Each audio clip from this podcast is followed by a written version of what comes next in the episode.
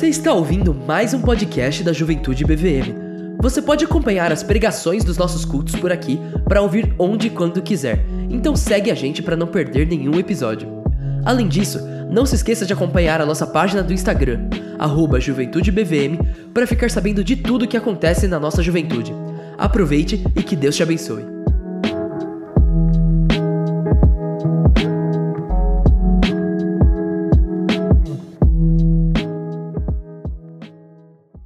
Ai, gente, como é bom estar de volta, viu? Tava com saudade daqui, de cultuar com vocês. É, para quem não sabe, eu, eu tirei um tempo de férias.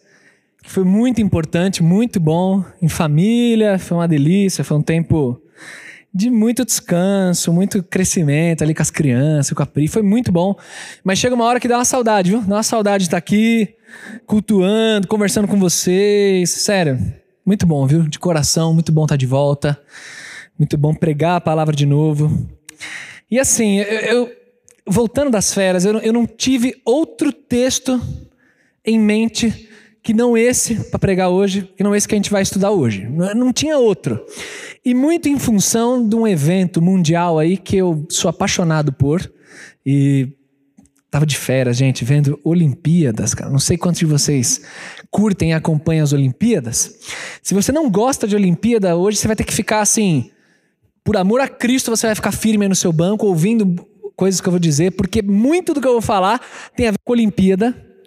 Eu vou contar várias histórias que me comoveram nessa Olimpíada, mas sério, eu estar de férias nas Olimpíadas foi a melhor escolha da vida e não foi sem querer, na verdade, nem foi, nem foi programado, mas foi muito bom.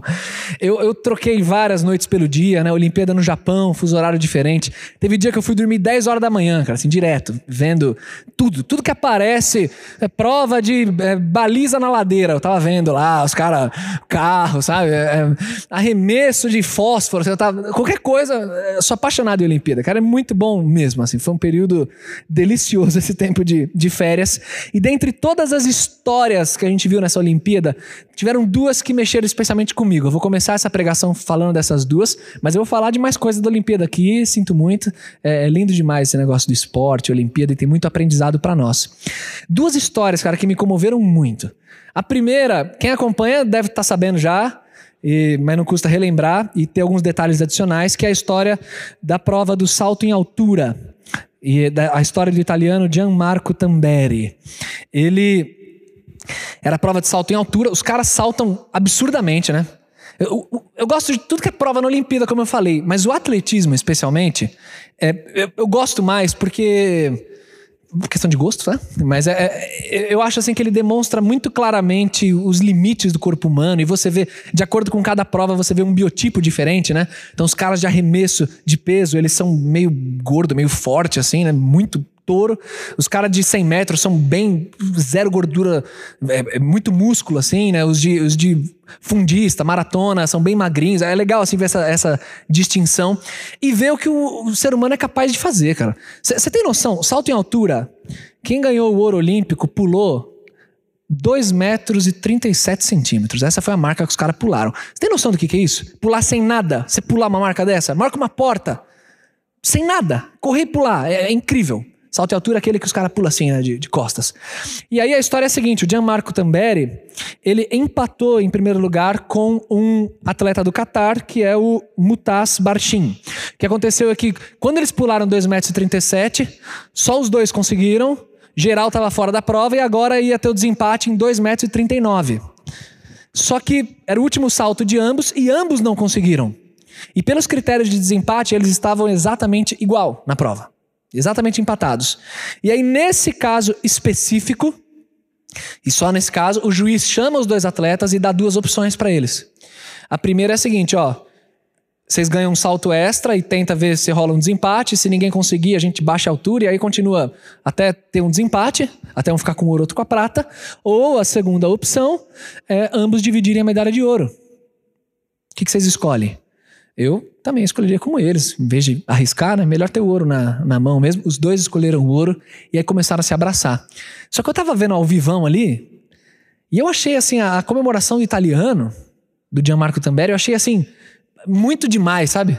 M muito, muito mais assim do que. Eu falei, meu, Tudo bem, é italiano, né? Tem esse, esse estereótipo, né? De que é mais emotivo, mas caramba, é para tudo isso. Meu irmão, o cara deitava no chão, ele botava a mão assim no peito, parecia que tava tendo um infarto, assim, rolava, chorava. E aí foram, foi descobrir a história o que acontece, né? Nas vésperas da Olimpíada do Rio, em 2016, nas vésperas da Olimpíada, o cara se machucou e ficou fora da Olimpíada. No ano seguinte, 2017, ele tentou se recuperando, foi um machucado meio feio. Ele se recuperando e a marca dele estava um lixo. Ele não conseguia pular muito menos do que ele conseguiria é, em situação normal. E ele ficou profundamente desanimado, quis largar tudo, se trancou num quarto de hotel e falou: Meu, chega disso aí. E o Mutaz Barchinho, o Qatari, o outro atleta, foi no quarto de hotel é, bater, falou: Eu só saio daqui conversando com você e motivou o Gianmarco Tamberi a continuar, falando: Meu, respeita o seu tempo de retorno, respeita o progresso do seu corpo, você não vai voltar 100% agora. Isso em 2017. Cara, imagina isso. Depois de quatro anos, os caras estão numa Olimpíada e os dois, exatamente os dois, ganham ouro. Ah, meu irmão, é muito bonito isso, cara. E o italiano, ele pegou o gesso, assim, o molde que ele trouxe gesso que ele usou em 2016 e chorava e correndo. Ah, cara, a Olimpíada é, é muito bom, cara. Então essa história mexeu muito comigo, assim, essa coisa da superação, de, de, de, até onde um cara pode, pode chegar, sabe? O quanto um ser humano aguenta. E a outra que eu quero usar como introdução aqui também dessa mensagem, é, é, outra que eu vi ao vivão também, fiquei emocionadaço, que é a da venezuelana Yulimar Rojas. É no salto triplo. Mano, a mina é impressionante, cara. Uma mulher de 1,92m as pernas dela gigantesco, salto triplo, manja, sai correndo, pá, pá, corre e, e, e salta. Primeiro salto da mulher na prova. Primeiro, ela bate o recorde olímpico. No primeiro salto. Eu fiquei, meu Deus do céu, que isso? Com essa marca do primeiro salto dela, ela já ganharia a prova. Todas as marcas de todas as outras atletas, nenhuma chegou perto do primeiro salto dela. Ela já era ouro garantido com o primeiro salto. Mas são vários saltos. Aí a prova foi correndo, ela fica por último, é a última a pular, porque as melhores marcas vão ficando por último. Depois, no final da prova, todo mundo já saltou pela última vez. Ela já está com o ouro definido. E ela vai para o último salto. E, mano, essa mulher pega o pique, sai correndo. Já com ouro garantido, ela vai e me salta e quebra o recorde mundial. No último salto. Só que não é que ela quebra o recorde mundial. Ela quebra 17 centímetros a mais do que o recorde mundial. 17 centímetros, isso é muita coisa. E pior, o recorde mundial estava lá desde 1995, desde dois meses antes de ela nascer. Foi quando esse recorde mundial foi estabelecido. Ninguém quebrou. Dois meses depois nasce ela, e agora em 2021 já com ouro garantido, ela vai e quebra o recorde mundial. Foi bonito demais, cara, ela chorando. Eu, eu não sou muito de chorar, mas na Olimpíada eu choro que nem criança, cara. Qualquer coisa. É muito bom, cara. Olimpíada. Eu voltei feliz, cara. Foi demais. Essa Olimpíada foi, foi muito da hora. E aí, eu vendo a Olimpíada e vibrando com tudo isso, qual que é o texto? Clichêzão, texto de esporte. É época de Olimpíada. Pastor, texto clichê de esporte. 1 Coríntios 9, abra comigo aí, cara. Que texto maravilhoso. Esse texto falou demais no meu coração. 1 Coríntios 9, Paulo usa ilustrações dos Jogos Olímpicos. Cara, eu vou contar mais coisas da Olimpíada aqui pra vocês, viu? Eu tô, eu tô ainda. Tô lascado. Essa madrugada tem vôlei, vou ver, vou dormir nada, amanhã tem escala. É só Deus é bom. É, graça dele nos sustenta. Mas vamos lá. 1 Coríntios 9.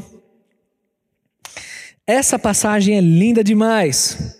Lá no versículo 24 em diante, ele diz assim. 1 Coríntios 9, 24 em diante. Vocês não sabem que entre os que correm no estádio, todos na verdade correm, mas um só leva o prêmio. Corram de tal maneira que vocês o alcancem. E todo aquele que luta, de tudo se abstém. Eles o fazem para alcançar uma coroa corruptível nós, porém, uma coroa incorruptível. Pois eu assim corro, não como coisa incerta.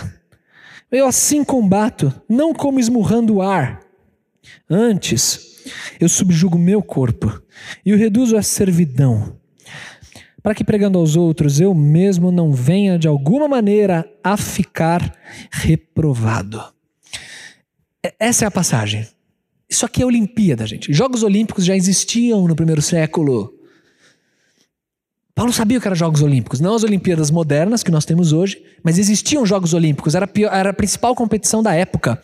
Mas ali, ao lado de Corinto, tinha uma competição também, a segunda competição mais importante do mundo antigo, que eram os Jogos Istmicos. E eles aconteciam, o pessoal tinha já alguma noção do que Paulo estava falando. E observe que Paulo aqui usa uma ilustração do atletismo e também da luta. De esmurrar o ar, né, e de correr como sem alvo. Então ele, ele Paulo sendo precursor do ministério MEB, dos atletas em ação lá, Paulo vai lá e usa. Rato que gostou. Paulo vai lá e usa uma ilustração do esporte para trazer uma lição importante para nós. Agora, o que nós não podemos fazer é enxergar essa perícope, né, essa passagem, isolada de tudo, porque ela não está isolada. Ela vem num fluxo de raciocínio que Paulo está orientando os irmãos a, a diversas questões ali em Corinto. A carta inteira de Corinto, na verdade, é Paulo. É, ela é dividida assim. Paulo vai respondendo perguntas deles e orientando, né, dessa igreja bem difícil que era a igreja de Corinto. E é, é, talvez seja forçar um pouco, mas eu me arrisco a dizer que o capítulo 9 inteiro de 1 Coríntios, ele é basicamente assim o desenvolvimento do argumento que Paulo traz no último versículo do capítulo 8. No último versículo do 8, é o 8:13, você vê Paulo falando assim, ó, por isso, se a comida escandalizar a meu irmão, eu nunca mais comerei carne, para que o meu irmão não se escandalize.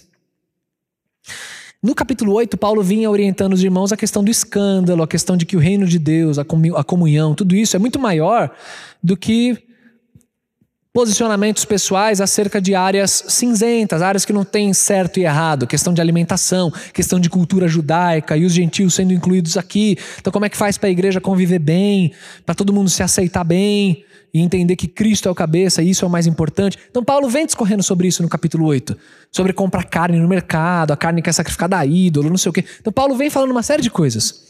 E o princípio está dado no 13, de que o meu irmão ele é maior do que a comida. Então, eu, o escândalo do meu irmão, lembra? A gente fez até uma live sobre escândalo na época quando tinha pandemia no mundo aí, que ainda tem, né? Mas, enfim, a gente fez uma live sobre isso. Então, o meu irmão é maior do que esse posicionamento, é maior do que a comida, maior do que os meus gostos pessoais. Então, eu vou, eu vou enfatizar o meu irmão e a comunhão acima de qualquer coisa. Então, no capítulo 9, o que você vai ver é Paulo exemplificando isso como apóstolo. E você percebe que desde o início do capítulo ele vai falando, né? Eu não sou apóstolo, eu não sou livre, vocês não são a minha coroa no Senhor? Quer dizer, ele vai mostrando a importância dele no reino, mas dizendo como ele, mesmo tendo até direitos, direito de viajar, é, como Pedro e Barnabé viajavam, direito de ter sustento, coisa que a própria igreja de Corinto não dava, mesmo sendo uma igreja rica. Então ele vai mostrando como várias coisas que ele poderia lutar por, ou poderia bater o pé e falar, eu quero que seja assim, e ele mostra que ele não fez isso, e ele não vai fazer isso. Porque a igreja é mais importante, a comunhão, o reino é mais importante. Então ele vai discorrendo sobre isso ao longo do capítulo. E então a tese de Paulo é mais ou menos assim: o outro é mais importante do que eu.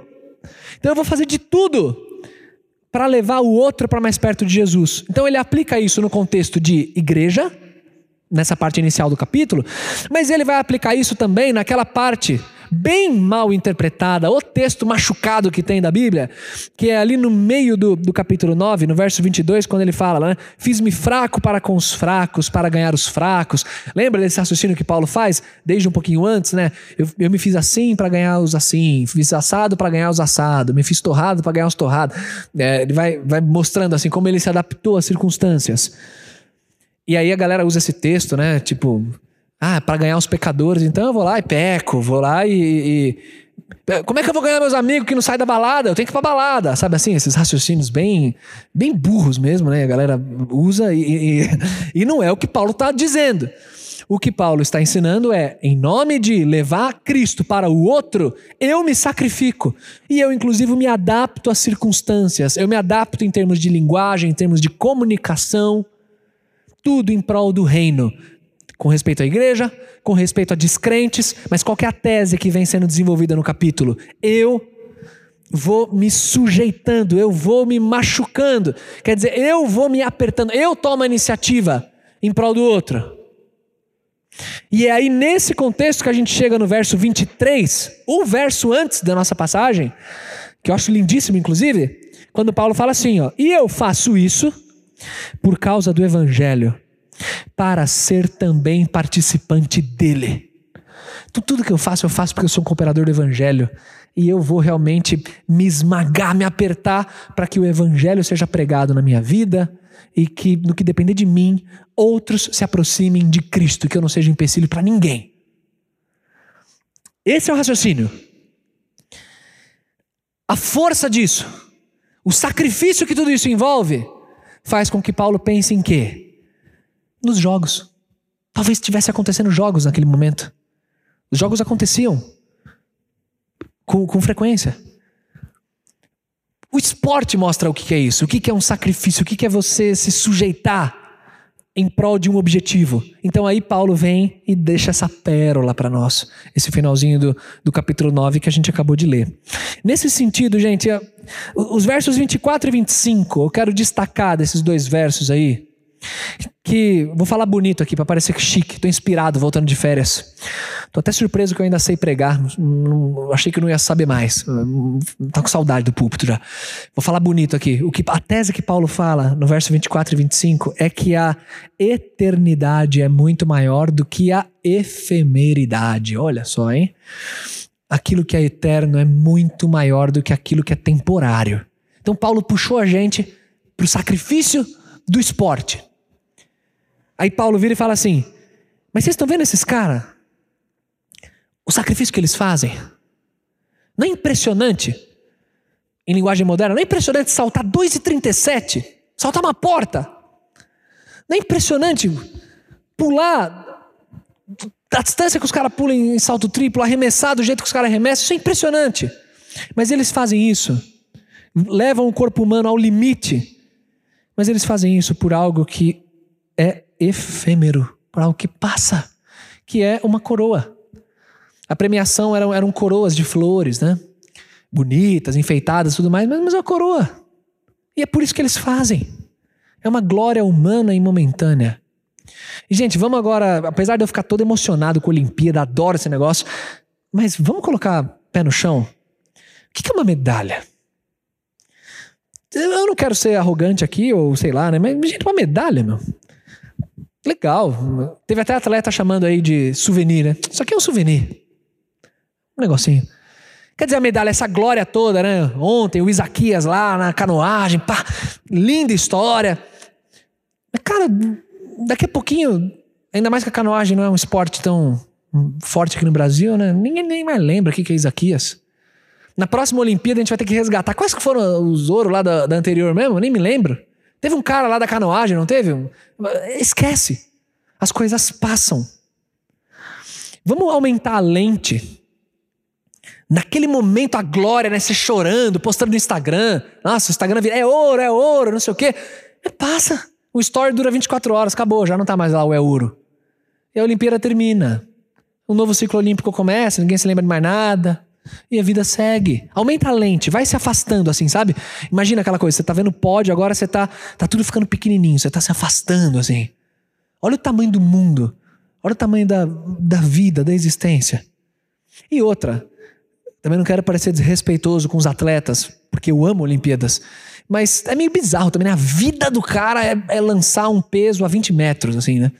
Tipo, em termos de produção, assim, né? O cara vai. Ah, 20 metros, uma bola que pesa 7 quilos. Tipo.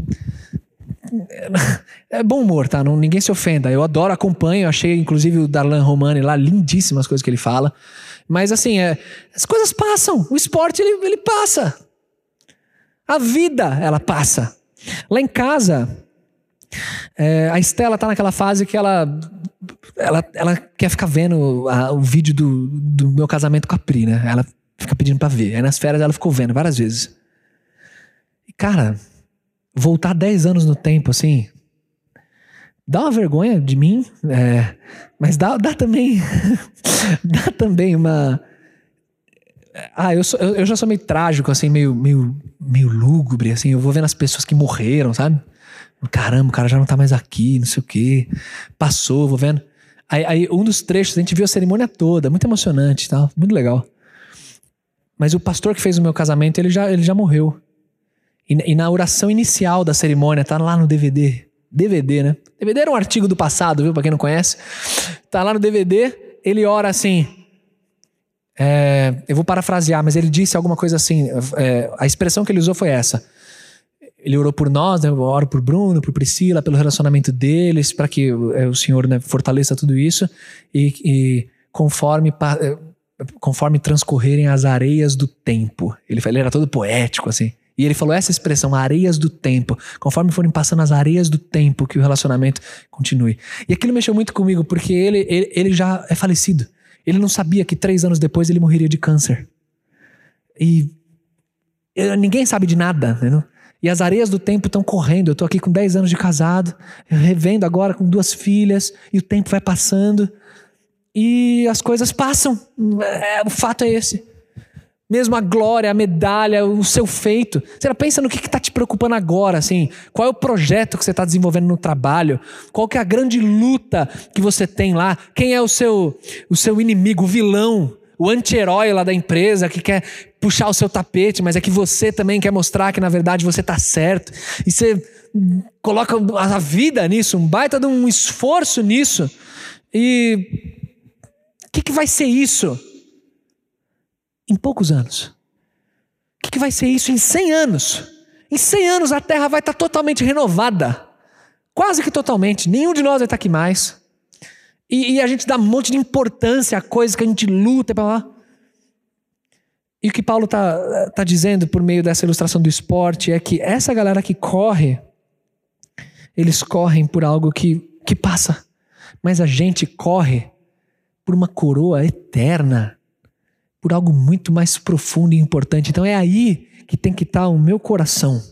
Se você olhar no verso 25, quando ele diz todo aquele que compete, né? Quando o atleta compete, esse verbo, quando ele fala assim, aquele que luta, aquele que compete, eu vou, eu vou dizer esse verbo para vocês na língua grega e vocês vão lembrar de uma palavra em português que lembra esse verbo. O verbo é agonizomai. É de onde vem a nossa palavra agonia, né? Agonizar, essa coisa do sofrimento. O atleta, cara, para conseguir tirar um centésimo, para tirar um pouquinho, ele entra numa agonia profunda, num sofrimento absurdo, cãibra, choro. Só que por algo que passa. E a gente tem que estar tá absolutamente motivado, reorientado, temperado pelas verdades do evangelho. Tudo que a gente faz a gente tem que olhar para a eternidade, olhar para aquilo que é muito maior. Clichêzão, mas um filme muito bom. Gladiador, filmaço do passado.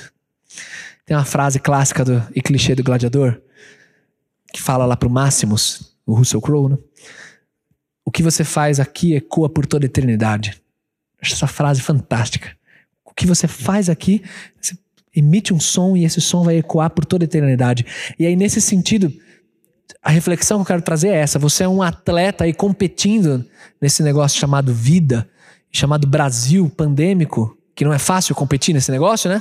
Viver nesse país, nesse, nesse momento, e você está aí em agonia, estudando, trabalhando, sofrendo tragédias, você está aí percorrendo o teu caminho mas, mas não deixa a, a, atividade ser tão intensa que você não para para refletir coisas do tipo: por, por, que, que isso aqui é tão importante para mim?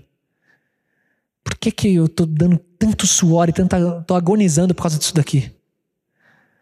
É uma reorientação, é o evangelho, é a eternidade. É disso que a gente está falando. Ao longo da passagem, se você pega aí do, dos versos, 20, os versos 26 e 27, você vê Paulo usando aí duas ilustrações.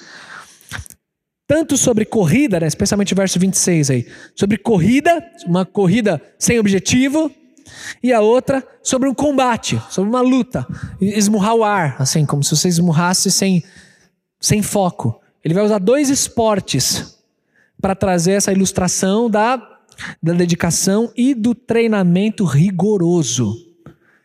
E é, amigos, a ilustração que Paulo quer trazer é que a vida cristã envolve um treinamento rigoroso. Eu disse que tinha mais história olímpica para contar e eu tô ainda voando com essa Olimpíada. E tem uma, uma que também, meu, tocou demais meu coração, e acho que de vários de vocês, que é a história dos 400 metros com barreira, a história do Alisson. Moleque de 21 anos, acabou de completar 21 anos. Uma baita história de vida, né?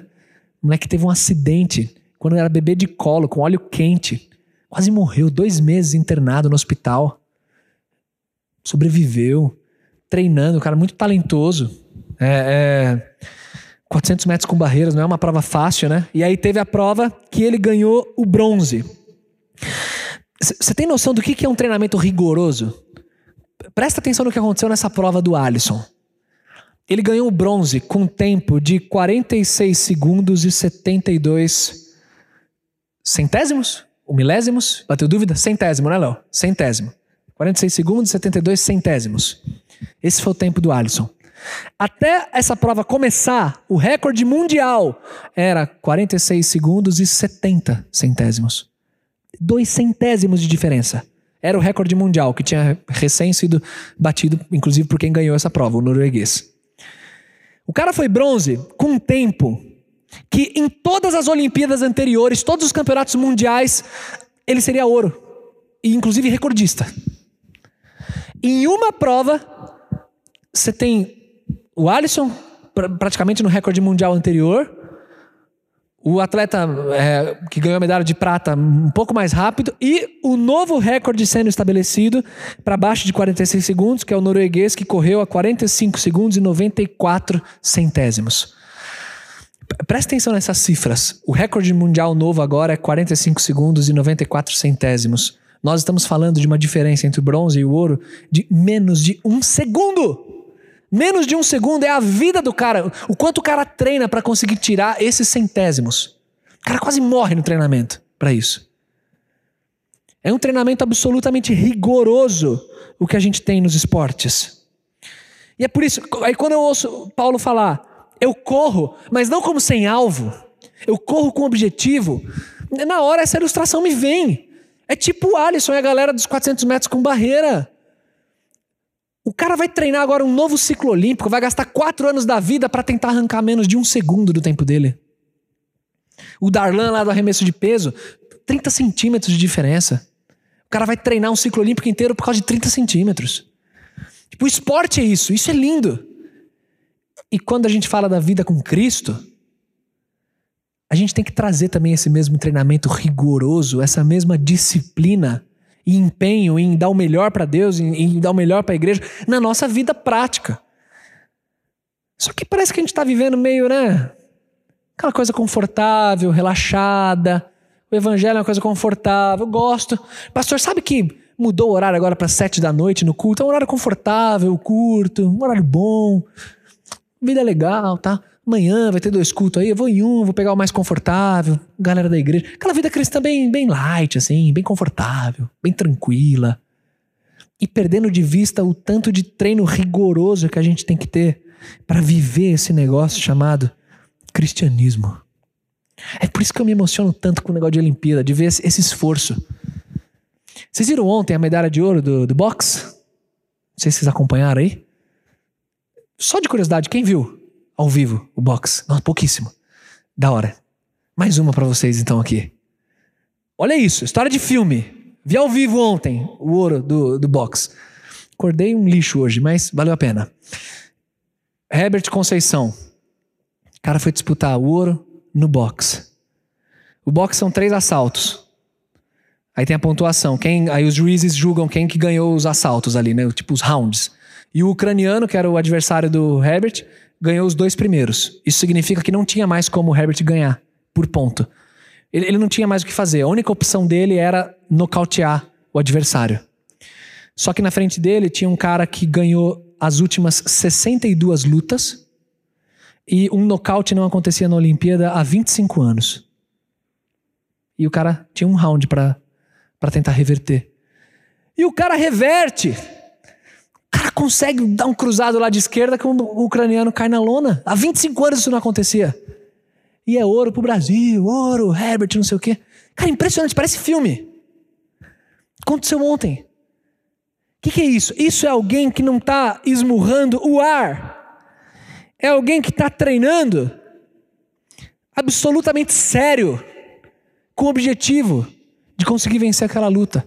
E é por isso que Paulo fala: eu não luto como alguém que esmurra o ar. Mas é aqui no texto bíblico em que a gente tem um plot twist aqui. Aqui é a, é a, é a mudança do negócio. Por quê? Quando você pensa numa luta, você pensa em um camarada esmurrando o outro.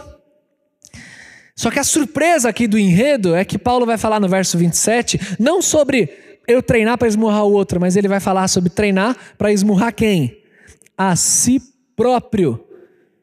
Então ele vai coroar esse raciocínio dele falando assim: antes eu subjugo o meu corpo e reduzo o meu corpo à escravidão, para que pregando aos outros, eu mesmo não venha de alguma maneira a ficar reprovado. Então, assim, eu, o treinamento rigoroso de disciplina ao qual eu me submeto, eu faço isso para que eu não seja nada, para que não reste nada de Bruno e que reste em mim Cristo como uma escultura que você vai trabalhando nela, arrancando aqueles pedaços que não, não fazem parte dela, até chegar àquela, àquela forma perfeita que é Cristo.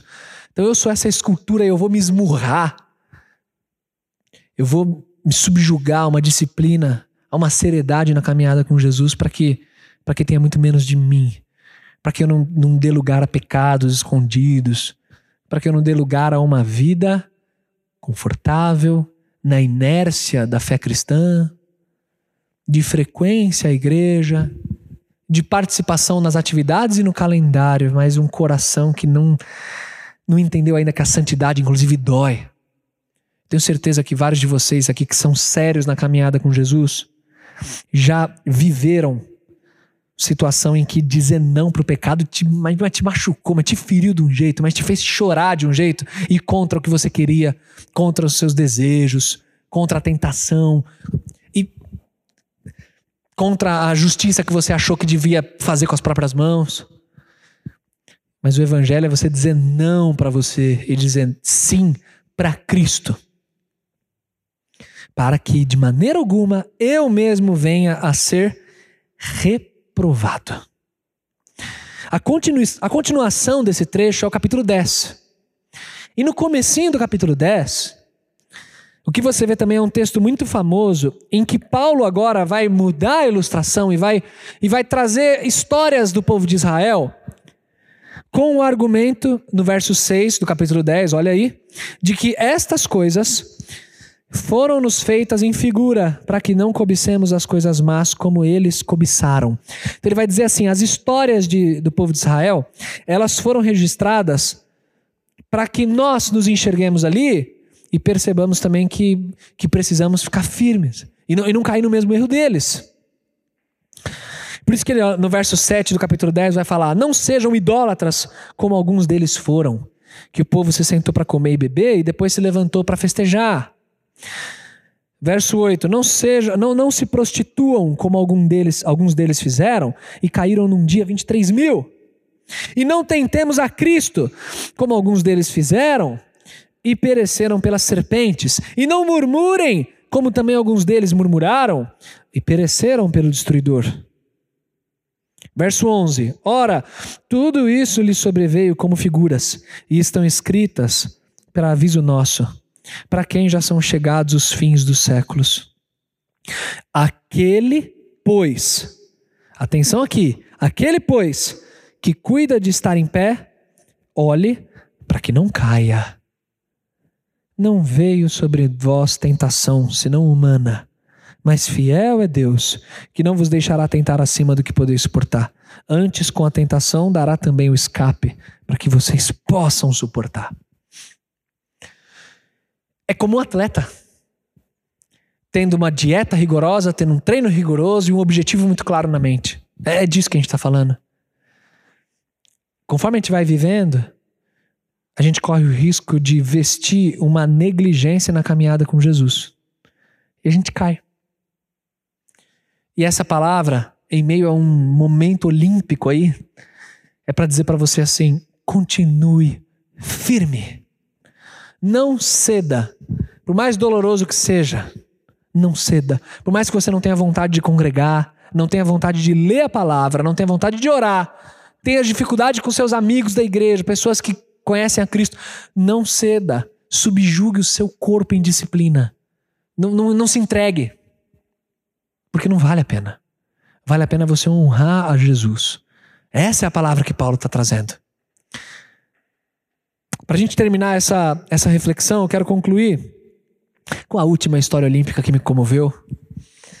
E contar para vocês, curti demais também, que é a história da etíope refugiada que se naturalizou holandesa e também participou do atletismo, defendendo, no caso, a, a Holanda, que é a Sifan Hassan. Nas classificatórias do 1.500 metros, ela era a favorita. Na última volta, pouquinho menos de 400 metros, ela, a, a atleta da frente cai e aí ela tropeça também e cai. Os seis primeiros eram classificados. Faltava menos de 400 metros. 1.500 metros de prova. Cara, essa menina caiu. Eu, eu tava vendo ao vivo também. Fiquei, meu Deus. A menina caiu. Ela se levanta na, na hora, na mesma hora. Ela se levanta, liga o turbo, sei lá de onde ela tirou aquilo lá, e a menina chega em primeiro lugar ainda. Se você não viu isso, procura no YouTube. Uma cena lindíssima. A menina chega em primeiro lugar ainda. Caindo. Caiu ali, mas não acabou. Caiu, mas não acabou. A gente vê Paulo falando no capítulo 10, né? Aquele que está em pé, cuide para que não caia. Então se cuide se você está em pé. Mas se você chegou aqui hoje à noite caído, você já está caído. Seu coração já está frio. Você já está percebendo que você está numa, numa caminhada com Deus bem mais ou menos. Você já está nesse estado. Quero te falar o seguinte: a graça de Cristo ela é real. Não entregue os pontos. Não entregue. Existe uma perfeita combinação entre um coração verdadeiramente quebrado, humilde, que reconhece, Senhor, eu tô no lixo. Eu caí. Tô frio. Me ajuda. Esse coração quebrado, ele tem um encontro com a graça do Senhor. E a graça de Cristo, ela te ajuda a levantar e você conseguir seguir adiante numa caminhada verdadeira com Jesus. Então, gente, não vamos perder de vista essa época com tantas lições que a gente pode tirar do esporte, como Paulo fez, mas para nós, para o nosso coração. Cuide do seu coração e seja uma pessoa que se submete a um treinamento rigoroso na vida com Jesus. Por quê? Porque você está olhando para a eternidade, para algo que é muito maior do que os problemas que você enfrenta no dia a dia.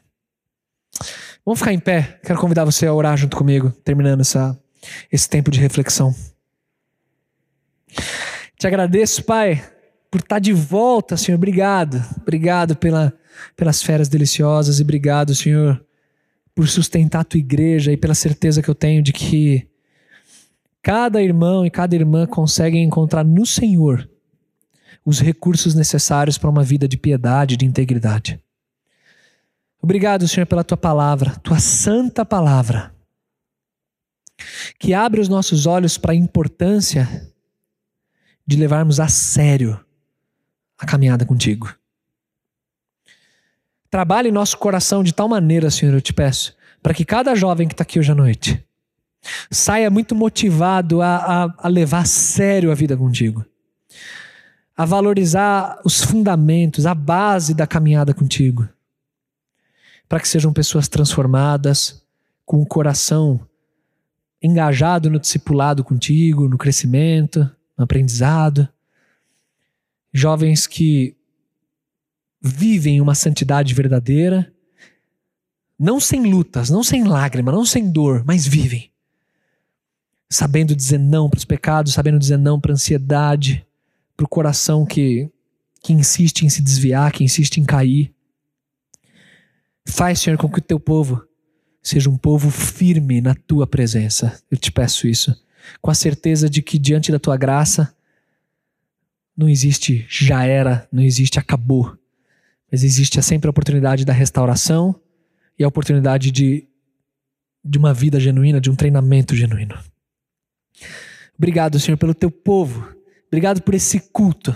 Obrigado pela nossa história de vida. Nós te louvamos, Te agradecemos em nome do Senhor Jesus. Amém, Pai.